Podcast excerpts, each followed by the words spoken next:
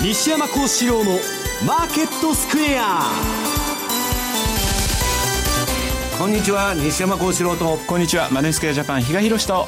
皆さんこんにちは。アシスタントの大里清です。ここからの時間はザンマネー西山幸四郎の FX マーケットスクエアをお送りしていきます、えー、大引けの日経平均株価です。今日は7日続伸となりました。終値、ね、47円81銭高い1万8381円22銭でした。西山さん7日も続けて上昇中でございます、はい、まあ5日行くと7日7日行くと9日行くみたいな話があるんですけど、はい、まああの文字通り押し目待ちに押し目なしとい。うことでですね、はい。まあ変えてない人がまあ焦ってですねどんどん押し目を入れてくるもんで余計に下がらないというなあれなんですけどまあ私はいかなる相場であれですねえー、参入できないというのは収益機会を失っちゃうと。だからまあ気楽にやればいいんだと。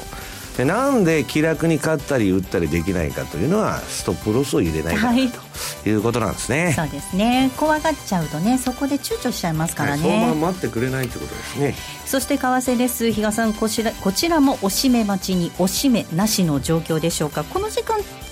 干円高に触れてますが。そうですね今日の高いところが113の90ぐらいまでありましたから、はい、そこからすれば少し、まあ、50銭ぐらいちょっと円高に触れたかなっていう感じなんですけど基本のドル買いの流れは変わってないという言い方ですね。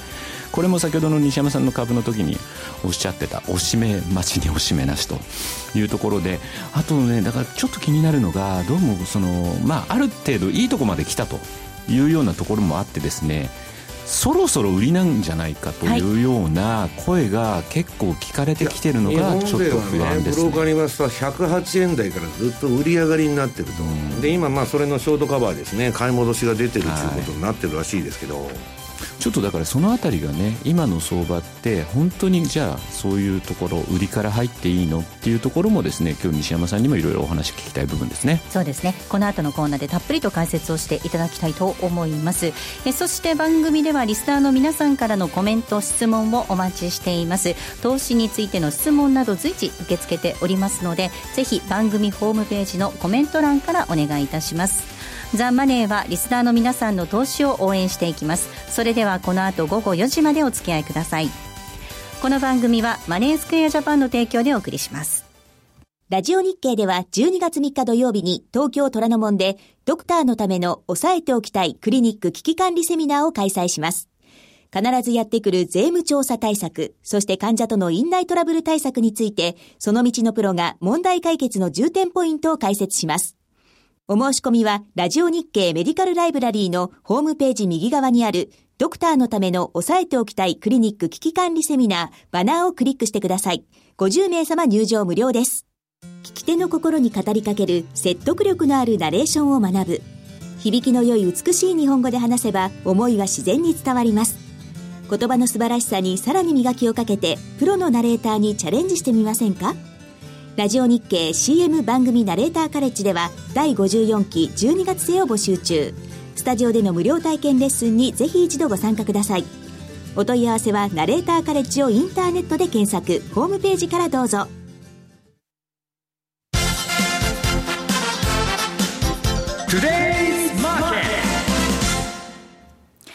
トゥデイズマーケットです。まずは、えー、今日のマーケットを振り返っていきましょう。大引けの日経平均株価、先ほどもお伝えしましたが、今日は7日続伸となりました。終値、ね、47円81銭高の18,381円22銭でした。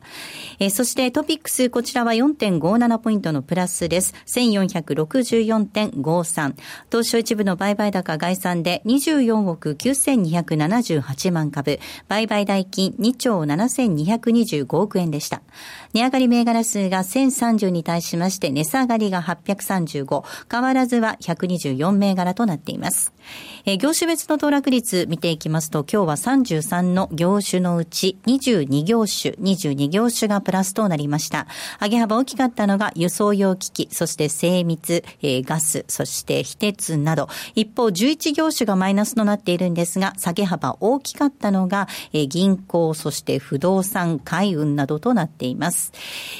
今日新高値を取った銘柄なんですが、東証一部で新高値となった銘柄は176銘柄ありました。一方の新安値銘柄はゼロ。こちらは、えー、なしということです。えー、東証一部の売買代金のランキング確認していきましょう。えー、今日トッップはトヨタでした。そして2位が三菱 UFJ、3位に三井住友、4位が任天堂、そして5位がソフトバンクグループ。2位の三菱 UFJ と3位の三井住友、こちらは揃ってマイナスとなっています。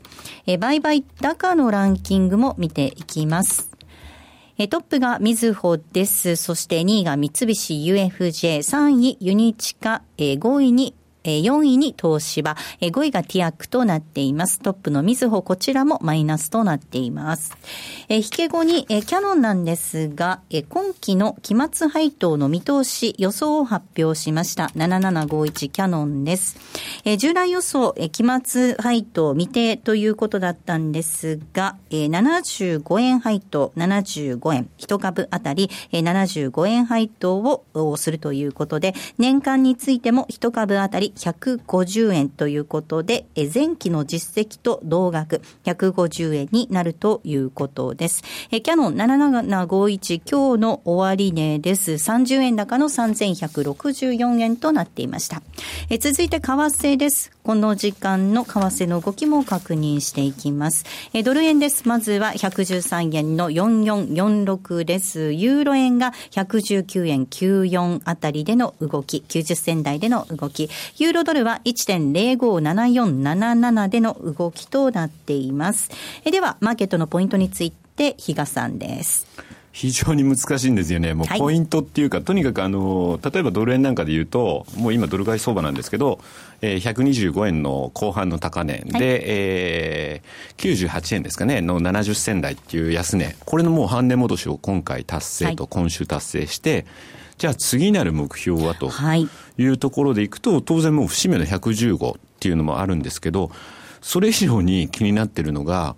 えー、よく西山さんなんかもおっしゃってる20ヶ月移動平均。はい、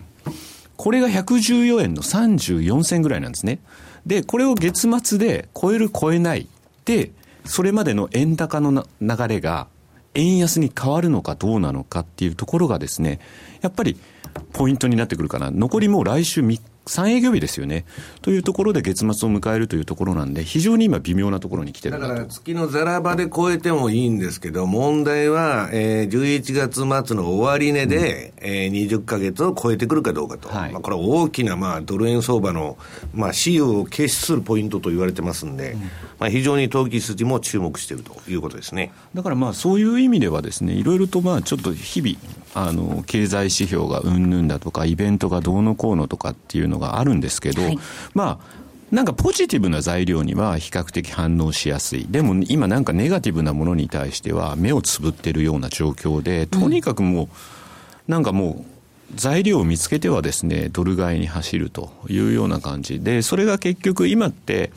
オバマ政権ももう機能してない状況じゃないですか。一方でトランプさんも、まあ1月20日に来年の大統領就任ということなんで、ちょうどだからもうブラックボックスのような状況になってる中、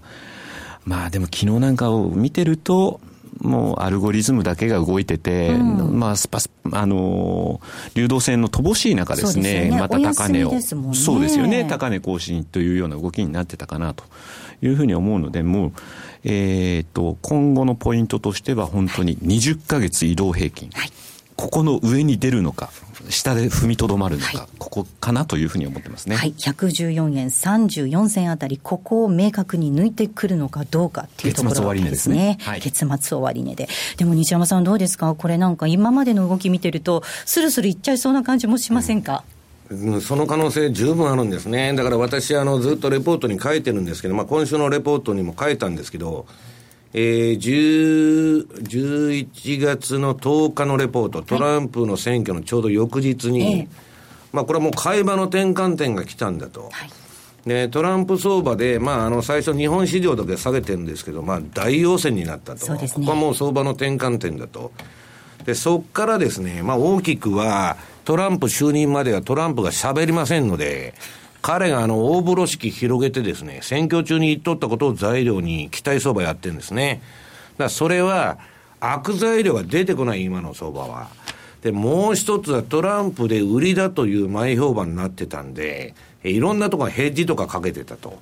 で、それが買い戻しになってる。で、もう一つは、その、えー、パッシブ運用ですね。えー、ファンドマネージャー、株のファンドマネージャーはインデックスに勝つかどうかということで成績が決まるんですけど、全く変えてないという人たちが今もう相場に群がってまして、まあサンクスギビングとかですね、クリスマス返上なんちゅう声も出てる状況ですんで、まあ参加者は少ないんですけどね。まあそういうちょっと焦りに似た相場になってると。ただし、えー、警戒感が強いのも確かなんです。はい、これ上がりすぎだと。そういううちは上がるんですね。警戒感が。言ってますよね。あのー、いや、だからもうトレンドが出ちゃってるんで、うん、えー、どこで止まるという指標は今全然関係ないんです。もう標準偏差ボラティリティが上がって、相場がね、冷やしで言うと21日ボリンジャーバンドの1シグマの上にあるうちは、もうずっと放置しとくのがいいんです、相場を。あの、買っても持ったままと。で、1シグマを割り込むまでは持ってるという相場なんですね、基本的に。だからこれはどこまで行くかっていう電話ばっかり私とこでも毎日かかってるんですけど、どこまでいくかじゃなしに、相場についてきゃいいということなんですね、はい、トレンドが出ているんだから、そのまま素直に相場についていく、降りる必要は全くないと、ただね、あの、日経平均が一応25日移動平均のプラス5%のところにようやくタッチしたと。はい、ええ。だこれは半分リグってもいいと。はい、株の方ですね。はい、株の方は。まあ、そういうのもあるんですけど、強制リグイっつって、相場の途中で降りちゃうというのも、まあ、儲けを鍋に入れましょうということでは、まあ、正当化できるわけですけど、少なくとも今の相場半分は残しとかないとまずいということですね。はい。本当にこの2週間であっという間に113円台に急上昇しているわけなんですけれども、あの比嘉さん、このスピードついていけないよなんていう人もいますけれども、このした警戒感がいけいけどんどんに変わった時っていうのは、反転する可能性が高いわけですよね、もちろんそうなんですけど、だからじゃあ、売りから行くのっていうと、うん、いや、そうじゃないんですっていう話をしてるんですね。はい、というのも、やっぱりあの標準偏差で見れば、もう全然今はもう買いのトレンド、はい、しかも日足のみならず、週足でもそのあの傾向が出てるんで、うん、冷やしと週足でもう西山さんが毎回言ってますけど、同じようなトレンドが出た時っていうのは、かなり強いトレンドだビッグトレンド相場と言われて、ね、おっしゃってますよね、だからそういう中にあって、やっぱりちょっと売りから入るっていうのは、それはか理にかなってないでしょと、はい、かといってじゃあおしめないでしょっていうふうにも言われるんですね、はい、そうすると ただそうは言っても日々の動きの中で、えー、例えば今日だって今一時のその113円の90から高かったところからは下がってますよねっていう言い方、はい、になりましたからね。とかちょっとだからその冷やしのみならずたこういう時だったらもう60分足とかで見ててもいいような気がするんですね。であと最近見てると割と朝東京の朝比較的安くて1日の動きの中で。あるいはロンドン時間の入りこういったところに一旦ちょっと利食いが入るのか、押されてっていう、そこからまた切り切り上げていくっていう感じがあるので、もうそういうので一度ポジションも持つってこともですね、非常になんか大事な時期というか、持たざるリスクっていう言葉もなんかこう最近目立つようになってきたかなと。結局だから、ああ、見てて乗れない、押しめない、また乗れない、で上に上がる。で、結局見てるだけで終わってしまうというような感じになるので、まあもちろんストップ注文はこういう時だから当然入れなきゃいけないんですけど、そういった形でですね、ちょっともう対応するしか今はないのかなという気はしますよね。はい。あの、西山さん、年に数回大きなトレンド出るっていうことですけれども、はい、これに乗っていかない手はないと思います。ただ、このスピード感、なんかこう、日銀が何かやった時よりも、本当早いですよね。いや、もう日銀はほとんど関係ないんですけど、関係あるというのは、はい、えー、日銀が今、あの、長期金利の釘付け政策と。まあ、ゼロに固定するというのをや、あの、言ってまして、新政策で。うん、で、この前、指し値オペというのを2年債と5年債でやって、まあ、入札はなかったんですけど、まあ、市場牽制したと。そうすると、アメリカの10年債の上昇に比べて、日本の10年債っていうのはあんま上がってないんですね。はい、それで金利差が開く、ね、金利差が開いちゃって、またドル高になりやすいと、株高になりやすいということになっちゃうんですね。うん。でもそれもおかしな話で、あの時確かその、買い差し値オペをやって、はい、えっ、と、雨宮理事かな？雨宮理事、あと、正井さん。がですね、それなりに一定の効果があるんだみたいな発言をしてたんですよ、その買い差し値オペで金利を上げるのを。はい、ただ、長期金利って、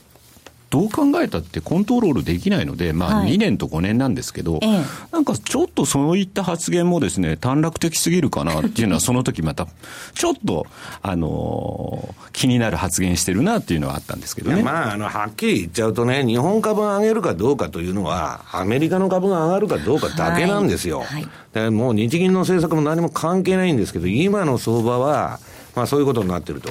で、これから日本の長期金利がもし上がってきた場合にね、これは無制限に買うと黒田さん言っとるんですよ。うんそうすると無制限の緩和になると、もうジャブジャブの緩和、また国債の改良をすると、そうなると円安にまたなっちゃうわけですね。うん、で、そんなことになったら120円とかそういう声が出てくると思うんですけど、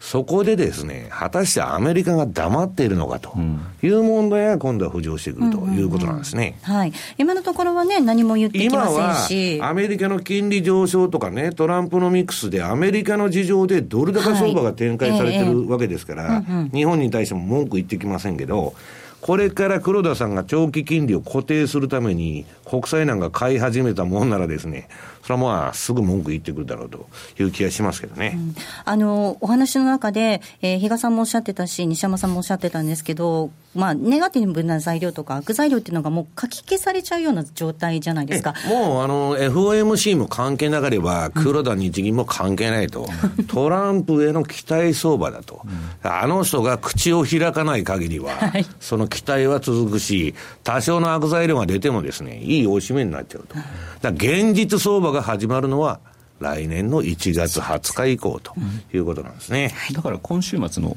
あ来週末か、雇用統計、最後ありますけど、そうでしたねあんまり注目されないような気しますよ、今回に関しては。そうですね、雇用統計、雇用統計っていう話がね、毎月ありますけど、今回はどうなるのかっていう感じですけどね、でも、すごいひどい数字が出てきたら、さすがに、あの、ちょっと影響ありますよね。いや、関係ないと思いますね。要するに、アメリカは、えー、もう去年の12月にね、利上げして1年もほったらかしでしょ、うん、ここで利上げしなかったら、もう利上げサイクルにならないわけです。うん、それともう一つ、アメリカが利上げする今回大きな理由っていうのは、金融機関が潰れかけてる。はいで、ここでやっと金利が上がってきて、金融機関わーっと株上がりだしたわけです。はい、要するに金融機関じゃ何で飯を食ってるかというとですね、長短金利差の鞘で食ってるわけですから、金利がないっていうのは最悪なんですね。だから、そういうことで、えー、っと、FRB が、えー、っと、そもそも利上げして、金融機関に不利をつけようと。今、えー、欧米の銀行の収益源っていうのは、それは香港もどこでもそうですけど、手数料です。はい、口座管理料とか ATM のフィーで食ってるという非常に厳しい状況にありますんで、私はまあやってくると思いますけどね。ここまではトゥデスマーケットをお送りしました。投資カレンダーでおなじみ大岩川源太の投資カレンダー的銘柄選考2016年12月号。12月は断固勝負だ。比較的安心してリスクが取れる源太厳選年末銘柄特集。好評発売中。DVD およそ60分。お値段は税込8640円。送料が別途かかります。詳しくはラジオ日経ネットショップサウンロードまたは電話0335954730まで。気になるレースが今すぐ聞ける。ラジオ日経のレース実況をナビダイヤルでお届けします。開催日のレースはライブで3ヶ月前までのレースは録音でいつでも聞けます。電話番号は0570-008460 0570-008460 0570おお走ろうと覚えてください。情報量無料かかるのは通話料のみ。ガイダンスに従ってご利用ください。M2J トラリピボックストラップリピートトラップリピート。僕の名前はトラリピ。トラップリピートトラップリピート。それを略してトラリピ。M2J トラリピボックスのコーナーです。この時間はリスナーの皆さんからいただいた質問に西山さんと比嘉さんにお答えいただきます。今週もたくさん質問をいただきまして誠にありがとうございます。まずはこの質問からご紹介します。投資ぼっちさん。静岡セミナーで念願の西山さんに会いました。お話しするタイミングがなくて残念です。あすいません、本当に。この間ね、はい、えっ、と、23日ですか。はい、はいセミナーだったんです、ね、西山さんうろうろしてたんですよ。あそうなんですね。あの気軽にね声をかけて、はい、けていただければ何でも喋ります 何でも喋る。何でも喋ってくれるんですか、はい、じゃあぜひ皆さん声をかけていただければと思います、はい、えー、ドル円が20か月移動平均付近まで上昇中ですがこのままの調子だと11月の終値で超えてきそうです。先ほどの話ですね、うん、終値で超えた場合やはりこの位置から上にさらに上がる見込みでしょうか？それとも今はエリオット波動の下げの ABC の B 局面で、ここから下げの C 局面なのでしょうかという質問です。はい。えー、まあ、質問点2点あるんですけど、要するにですね、20ヶ月というのは、変動相場制以来ですね、一回まあ、白川さんの時に、あの、1ヶ月で相場反転しちゃったっていうのは、騙し,、えー、騙しが入った以外は、はい全部当たってる指標なんですね。で、みんなドル円の対局見るのに使ってると。で、問題はですね、20ヶ月を、えー、超えたら私はそこでまあ買いに入るんですね。それはもう、そのどんなに馬鹿げた理由でも買うと、はい、で、その代わりストップロスを置いて買うということなんです。で、私はそのポジションに決して皆さん忠誠を尽くさないんです。銘柄に惚れるとか、ポジションに惚れると。いうことをやると、相場で大損するもとなんですね。だから、淡々とストップを置いて相場についていくと。で、もう一つは、エリオット波動の、まあ、ABC の今、えー、A でですね、えー、125円の80ぐらいから99円までいったと、ドーンと第一波の下げですね。で、普通は、一直線で下げる相場なんかなくて、そこから叱るべきリバウンドを得て、で、次もう一回下げると。うん、ただ、そのリバウンドの B の期間というのはですね、それは3ヶ月1ヶ月で終わる場合もあるし、3ヶ月の場合もあると、1年ぐらい続く場合もあると。決め打ちしない方がいいんですね。そこは、もっと短いテクニカルで、えー、見てって、あの、えー、ち、あの、丁寧な相場をやらなきゃいけないと。ただ、その、これセミナーとかでも言ってるんですけど、トランプがもし額面通りね、えー、減税だとか、あるいは、こう、あの、財政出動とかをした場合は、相場というのは、このバブル相場の延命期間というのは、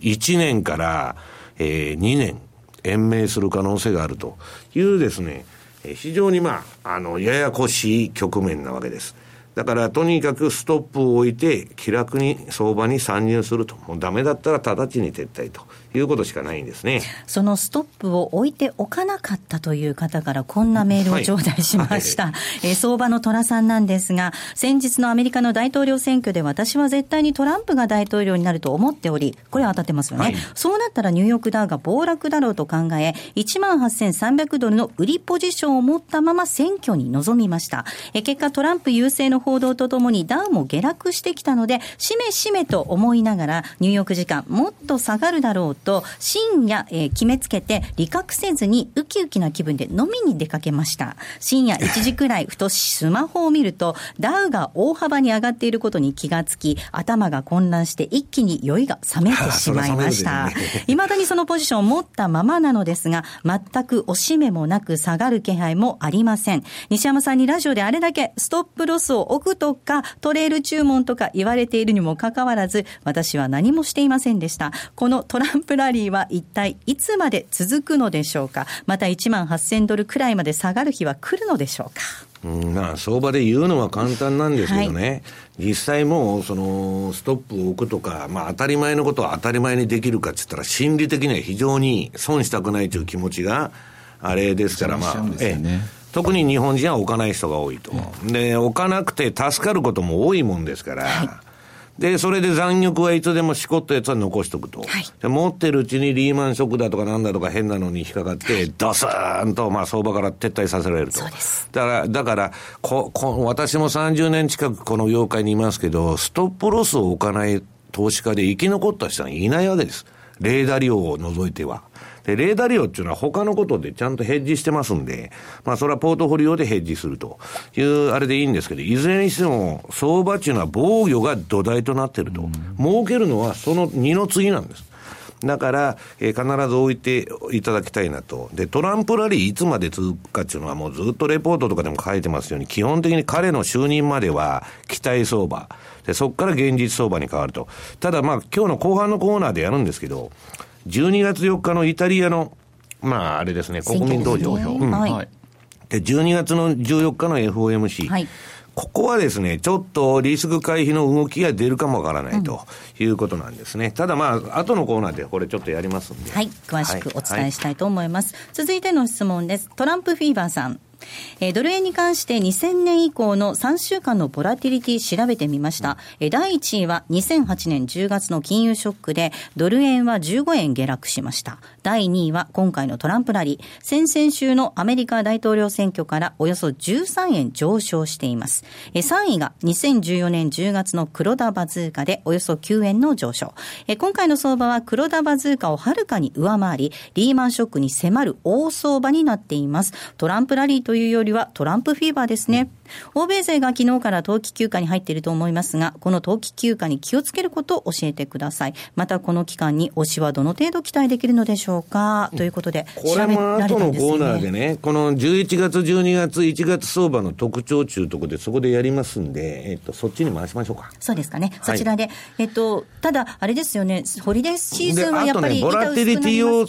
その調べるのは、値幅じゃなくて、パーセントで見た方がいい。あ、なるほど。はい。はい、全然違いますから。あ、そっか、はい、そっか。その時のね、はい、えっ、ー、と、分母の差が違いますからね。っていうことですね。じゃあ、パーセントでぜひまた調べてみていただければと思います。もう一ついきたいと思います。神奈川県の斉藤さんからいただきました。えー、早速ですが、FX と、FX と確率について質問です。よく過去10年の確率とか2000年以降のデータではといった解説を耳にします。10とか2000といった区切りの良い数字が目立ちますが、統計的には対象が多い方がいいと思います。通信環境などの変化もあり、古いデータは除外した方が良いのか、人間の心理は大きく変わらないので、バブル期より前のデータも含めた方が信頼性は高いのか、西山さん、考えをお聞かせくださいということです。はい、えー、まずと、軽量経済学やった人は、もうあのすぐわかるんですけど、統計データっていうのは、えー、っと、都合のよいいように作ろうと思ったらいくらでも作れるわけです。うん、で、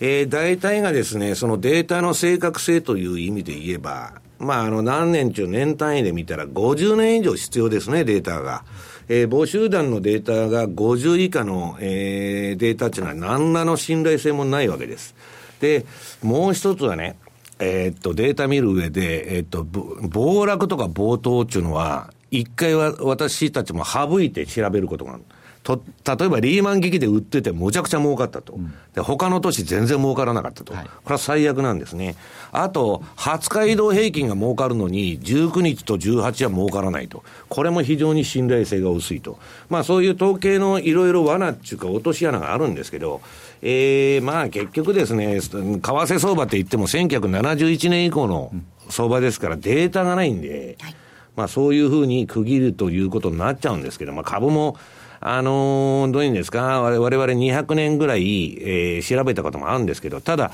今の相場に合ってるというです、あの、日数がですね、200年なのか10年なのか5年なのかつっと、もうガラッと昔と変わってますから、はい、それはですね、あのー、非常に議論のあるところなんですね。ただ、私は、あの、いかなるデータもですね、あのーどういうんですか、落とし穴が絶対あるんです。はい、例えば標準偏差が上がってるからトレンドが出てると。ところが、標準偏差の弱いとか、自利高相場になると全然上がらない。毎日100円ずつ上がる、26日間100円ずつ上がる日経平均のボラティリティはゼロになっちゃうわけです。だから、まあそういういろんな統計っていうのは、まあ落とし穴があるということなんですね。はいさあ、そして先ほど、えー、静岡のセミナーに参加してくださった方からのメールをご紹介しましたが、比嘉さん、12月にもセミナーがありますね。いよいよもう2016年最後のセミナーですね。はい、はいえー、大阪での開催になります。12月10日土曜日です。えー、会場なんですが CB 北梅田研修センターの5階ホール。えー、スタート時間が12時30分です。第1部、基礎から学ぶ M2J 株価指数 CFD。そして第2部が実録プラス収支のトレード戦略ご紹介です。第3部に西山さん登場されます。現役ファンドマネージャーだからこそ話せるプロのトレード戦略と今後の相場見通し。そして第第4部は、なんと西山さんと比嘉さんの徹底討論ということで、建前なし、本音のマーケット見通し、徹底討論、お届けしていきます、はいはい、よろしくお願いします。はい。大阪での開催、12月10日土曜日です。場所は CB 北梅田研修センター5階ホールです。え番組のホームページの方に詳細アップされておりますので、えこちらクリックしていただいてご応募いただきますようお願いいたします。2016年最後のセミナーですので、ぜひ皆様足を運んでいただければと思います。ここまでは M2J トラリピボックスをお送りしました。西山幸四郎のマーケットスクエアリスナーにおなじみの FX 会社マネースクエアジャパン。独自の発注管理機能トラリピと充実のサポート体制で多くの FX 投資家から選ばれています。今回そのトラリピがさらに始めやすくなる新しいサービスが始まりました。その名もトラリピフルサポートプログラム。例えば200万円をトラリピで運用した場合のプランを考えてほしいといったご要望から、とにかくトラリピのことを何でも聞きたいといったご要望まで、マネースクエアジャパンの経験豊富なコンサルタントがお答えします。これまでトラリピに興味はあったけれど、まだ始められていない方の第一歩を、トラリピ専門のコンサルティングプログラムで応援します。トラリピフルサポートプログラム、ぜひご利用ください。詳しくはトラリピサポートで検索。マネースクエアジャパンの取扱い商品は投資元本以上の損失が生じる恐れがあります。契約締結前交付書面をよくご理解された上でお取引ください。金融商品取引業関東財務局長金賞番号第2797号。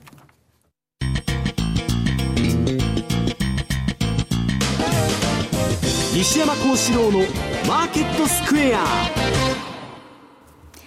さあ、このコーナーではマーケットの見方について西山さんにいろいろな角度で教えていただきます。え今日のテーマです。大統領選挙のある年の11月相場は強い？ということでお話聞いていきます。はい。えー、っと、その前に今日あの番組ホームページにず全部チャートが上がってるんですけどね。はい。これ今、まあ、ドル円のその冷やしの標準偏差ボラティリティと ADX、ボリンジャーバンドが出てる、はい、まあ、こんなすごい相場はめったにないなと、はい、21日のボリンジャーバンドのプラス1シグマの外でずっとトレードやってて、で私、もう一個は52日の、はい、えー、ボリンジャーバンドの2シグマっていうのも見てるんですけど、今、その2シグマの外で相場やってると、はい、これも尋常でない強い相場なんですね。尋常でない、はい、はい、で今ね、あの今週のレポートにも書いたんですけど、あのーポンドドルを除くとですね、ほとんどもうトレンド相場です。トレンド相場。で、皆さんトレンド相場っていうのは何を言うとですね、えー、私みたいなアホでないとついていけない相場なんですね。頭のいい人は乗れない。ちゅうのは何かって言ったらトレンドっていうのは通常のレンジとか周期的な天井、あるいはそこの先に発生するんです。もう買われすぎの先に発生するのが買いトレンド。売られすぎの先に発生するのは売りトレンド。だ知性があったら入れないんです。うん、だから私も知性があのないんで入れるかっていうと、こういう指標を見てるから入れるんですね。さすがに、えー、買いにくいというのはあるんですけど、で、まあさっき比嘉さん言われたように、えー、日足、週足一緒にトレンドが出るとビッグトレンドになっちゃう可能性があるということです。はい、だから、えー、トレンドというのはですね、そもそも売られすぎ、買われすぎの先に発生するんであって、売られすぎとか買われすぎというのが通用するのはレンジ相場だけだということなんですね、はい、この間の静岡セミナーで西山さんが言ってたんですけど、今、いろんな情報がとにかくあって、それが邪魔してると、チャートをとにかく見なさいっていうのが印象的だったなと覚えてますね、えー、確かに。だから私はファンダメンタルズも何もいいんですけど、じゃあ、ファンダメンタルズでトランプになって何が変わるんだって、何もわからないままやってるわけでしょ、フィーバー相場。今のうちから論じてでもしょうがないって言ってます、ね、だけどそのその、それが正しいとか間違ってるというのは間違いなんです。相場は相場ですから、価格そのものの分析をしましょうということなんですね。さあ、そして先ほど質問にもいただきましたトランプフィーバーさんなんですが、まあその冬ですね、冬相場、冬季期間中、冬季休暇中ですね、はい、マーケットどういうふうに動いていくのか。はい。まあ、あの、これ大統領選挙のある、そもそもですね、あの、11月相場っていうのは強いんです。で、11月ってめちゃくちゃ強い相場じゃないんですけど、はい、まあ、とにかく強いと。はいで、今度は12月も悪くないんですね。まあ今年、これいつでも言ってますように、10月末に買って翌年4月末に売るのが一番いいと。リスクをと取るのにふさわしい半年間が10月末から翌年4月末までと言ってるわけです。で、ただし注意しないといけないのは、今年私ね、9月から11月まで、まあ乱高下相場になると、まあぐちゃぐちゃさ相場だったんですけど、で、最後の大波乱がトランプの時の日経平均1000円安1000円高ですよ。ただし、そこでもう私はリスクの相場終わったと。うんもうそこからは買いなんだと、はい、いうことを、まあ、レポートでも書いてるんですけど、えー、ね、そこからね、これ今調子良すぎるんです。はい、で、このままもし、えー、12月もわーっと上げるようだったら、おそらく相場の目先の天井は近いと。いうことですね。1月を待たずに天井を打っちゃう可能性がある。で、1月相場というのは、これもあの、セミナーとかでも言ってるんですけど、えー、去年もレポートに11月ぐらいから書いてて、1月っていうのはですね、ドル円の相場反転が起こりやすい月なんですね。はい、円高だと思ってたら円安になっちゃうと、えー、円安だと思ってたら円高になっちゃったと、年が明けるとゴロッと変わる可能性がある。うん、というと、今の日経平均っていうのは円安だけで上げてるわけですから、はいこれちょっとあの気をつけないといけないと。で、今のところあの、この10月末前買いのポジション、これもあの番組ホームページにチャートが出てるんですけど、まあ調子が良すぎるぐらい調子がいいと。はい。これはですね、12月に、まあ、あの、去年も私半分リグーツって宣言して、あの、レポートに書いてリグったんですけど、そういうことを今考えてるわけです。いずれにしても、1月がトランプが出てきて、いろいろ喋り出したら、反省をすると、相場は。というふうに見てるんですね。ちなみに今年はでも11月の9日に仕込んだんですよね。うん、そうなんです、そうなんです。それはまあラジオでも言ってたようにちょっとずらしたんですけど。選挙の後、ね、選挙の後と。でまあそこら辺がまあボトボトムになっていくと。だからまあ、あの、一、最長このロングポジションというのは長く持って、これも賞味期限ってことで先週のあれでもやったんですけど、えー、1月までだということなんですね。はい、で、あの、寝頃感で絶対皆さんやらない方がいいのは、先週の放送でね、津田さんが今、ミセス、ミセス渡辺が円買いに回ってると。はい。で、私はし、あの、利食いだと思って、いや、利食いならいいんですけどって言ったら、いや、新規の売りだと。はい。で、まあ、ブローカーに聞いてみると、8円台からそういう注文が増えて、10円ぐらいで一気に増えたと。で、今、13円まで担がれちゃってると。だから、トレンドが出てる相場にですね、逆らうと、とんでもなく持ってかれると。いうリスクがあるわけですね。寝頃感でね、この辺だろうと思っちゃだめだっていうことですもんね。伊賀さん、ごめんなさいね、先に。あとだから、通常であれば来年1月20日トランプさん大統領就任するじゃないですか。その後100日間って蜜月期間といって、ある程度、まあマスコミも黙ってて、その新政権を応援するような期間に入るんですけど、なんかちょっと西山さんとも話してて、今回に関しては、今がその蜜月期間なんじゃないの？みたいな。前倒ししてあるわけですね。はい、うんそんな話もちょっとしてるんで、やっぱりちょっとその1月20日、この前後、からまた相場がガラッと変わる可能性があるんじゃないかっていう、そんな見見方をしてるんですけどね。だから大きくね、私は強気でいいと思うんです。トランプっていうのは、もうずっと私がその大統領選挙中から言ってますように、不動産屋ですから、はい、自分が損するような政策を打つわけないじゃないですか。はい、ビジネスマンですからね。うん、というとね、政治手腕だとか外交手腕っていうのはハテナマークつくんですけど、経済はそんな自分が損するような政策をやるわけないんです。うん、だから、えー、彼が額面通りの政策をね、まあ減税ないし、その公共事業ないしは、そのドットフランクの廃止とか、そんなこと全部やってきたらですよ。それはバブルが暴走する可能性がある。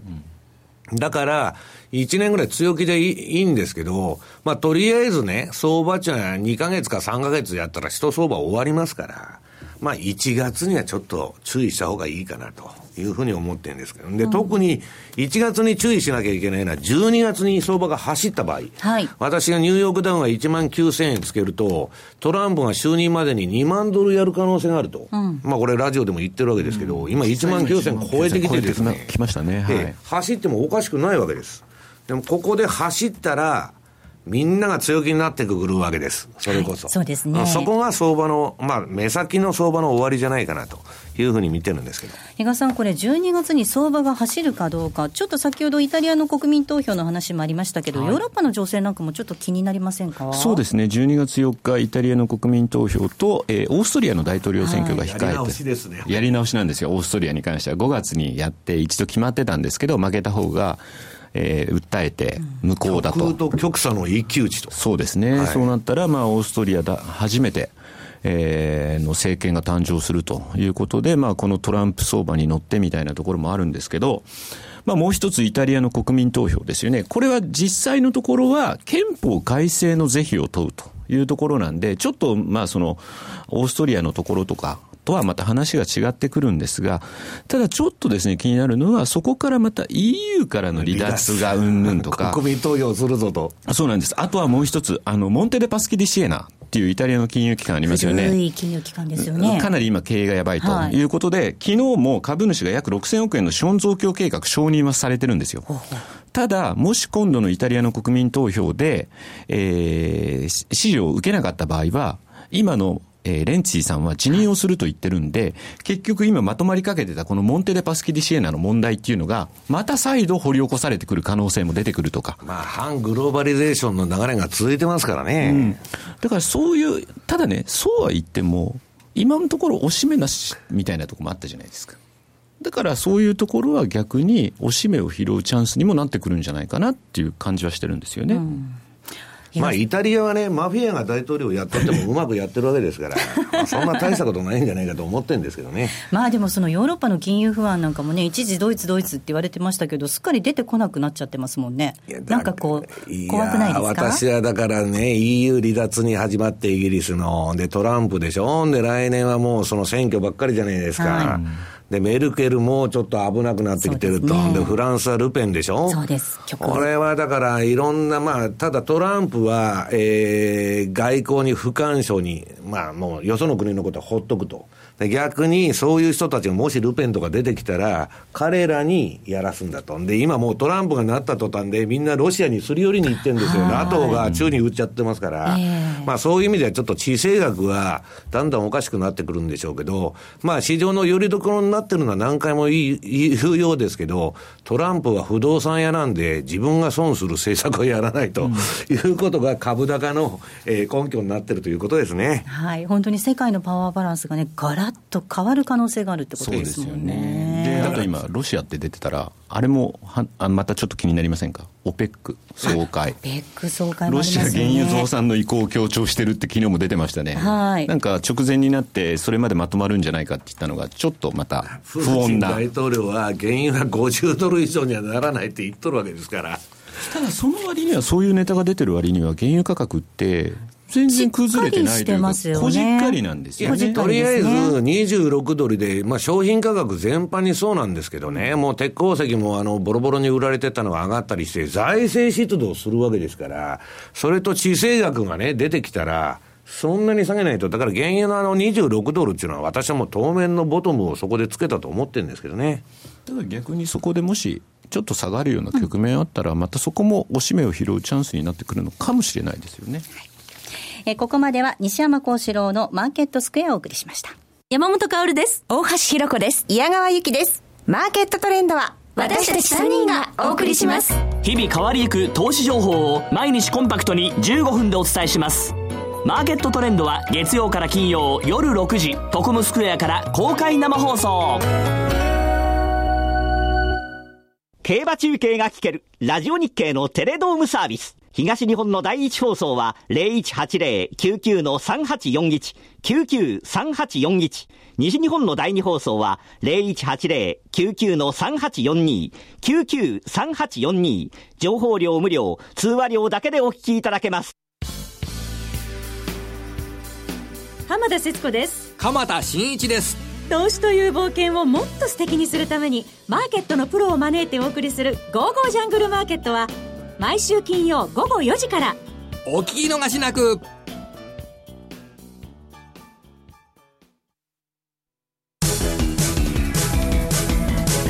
M2J マーケット投資戦略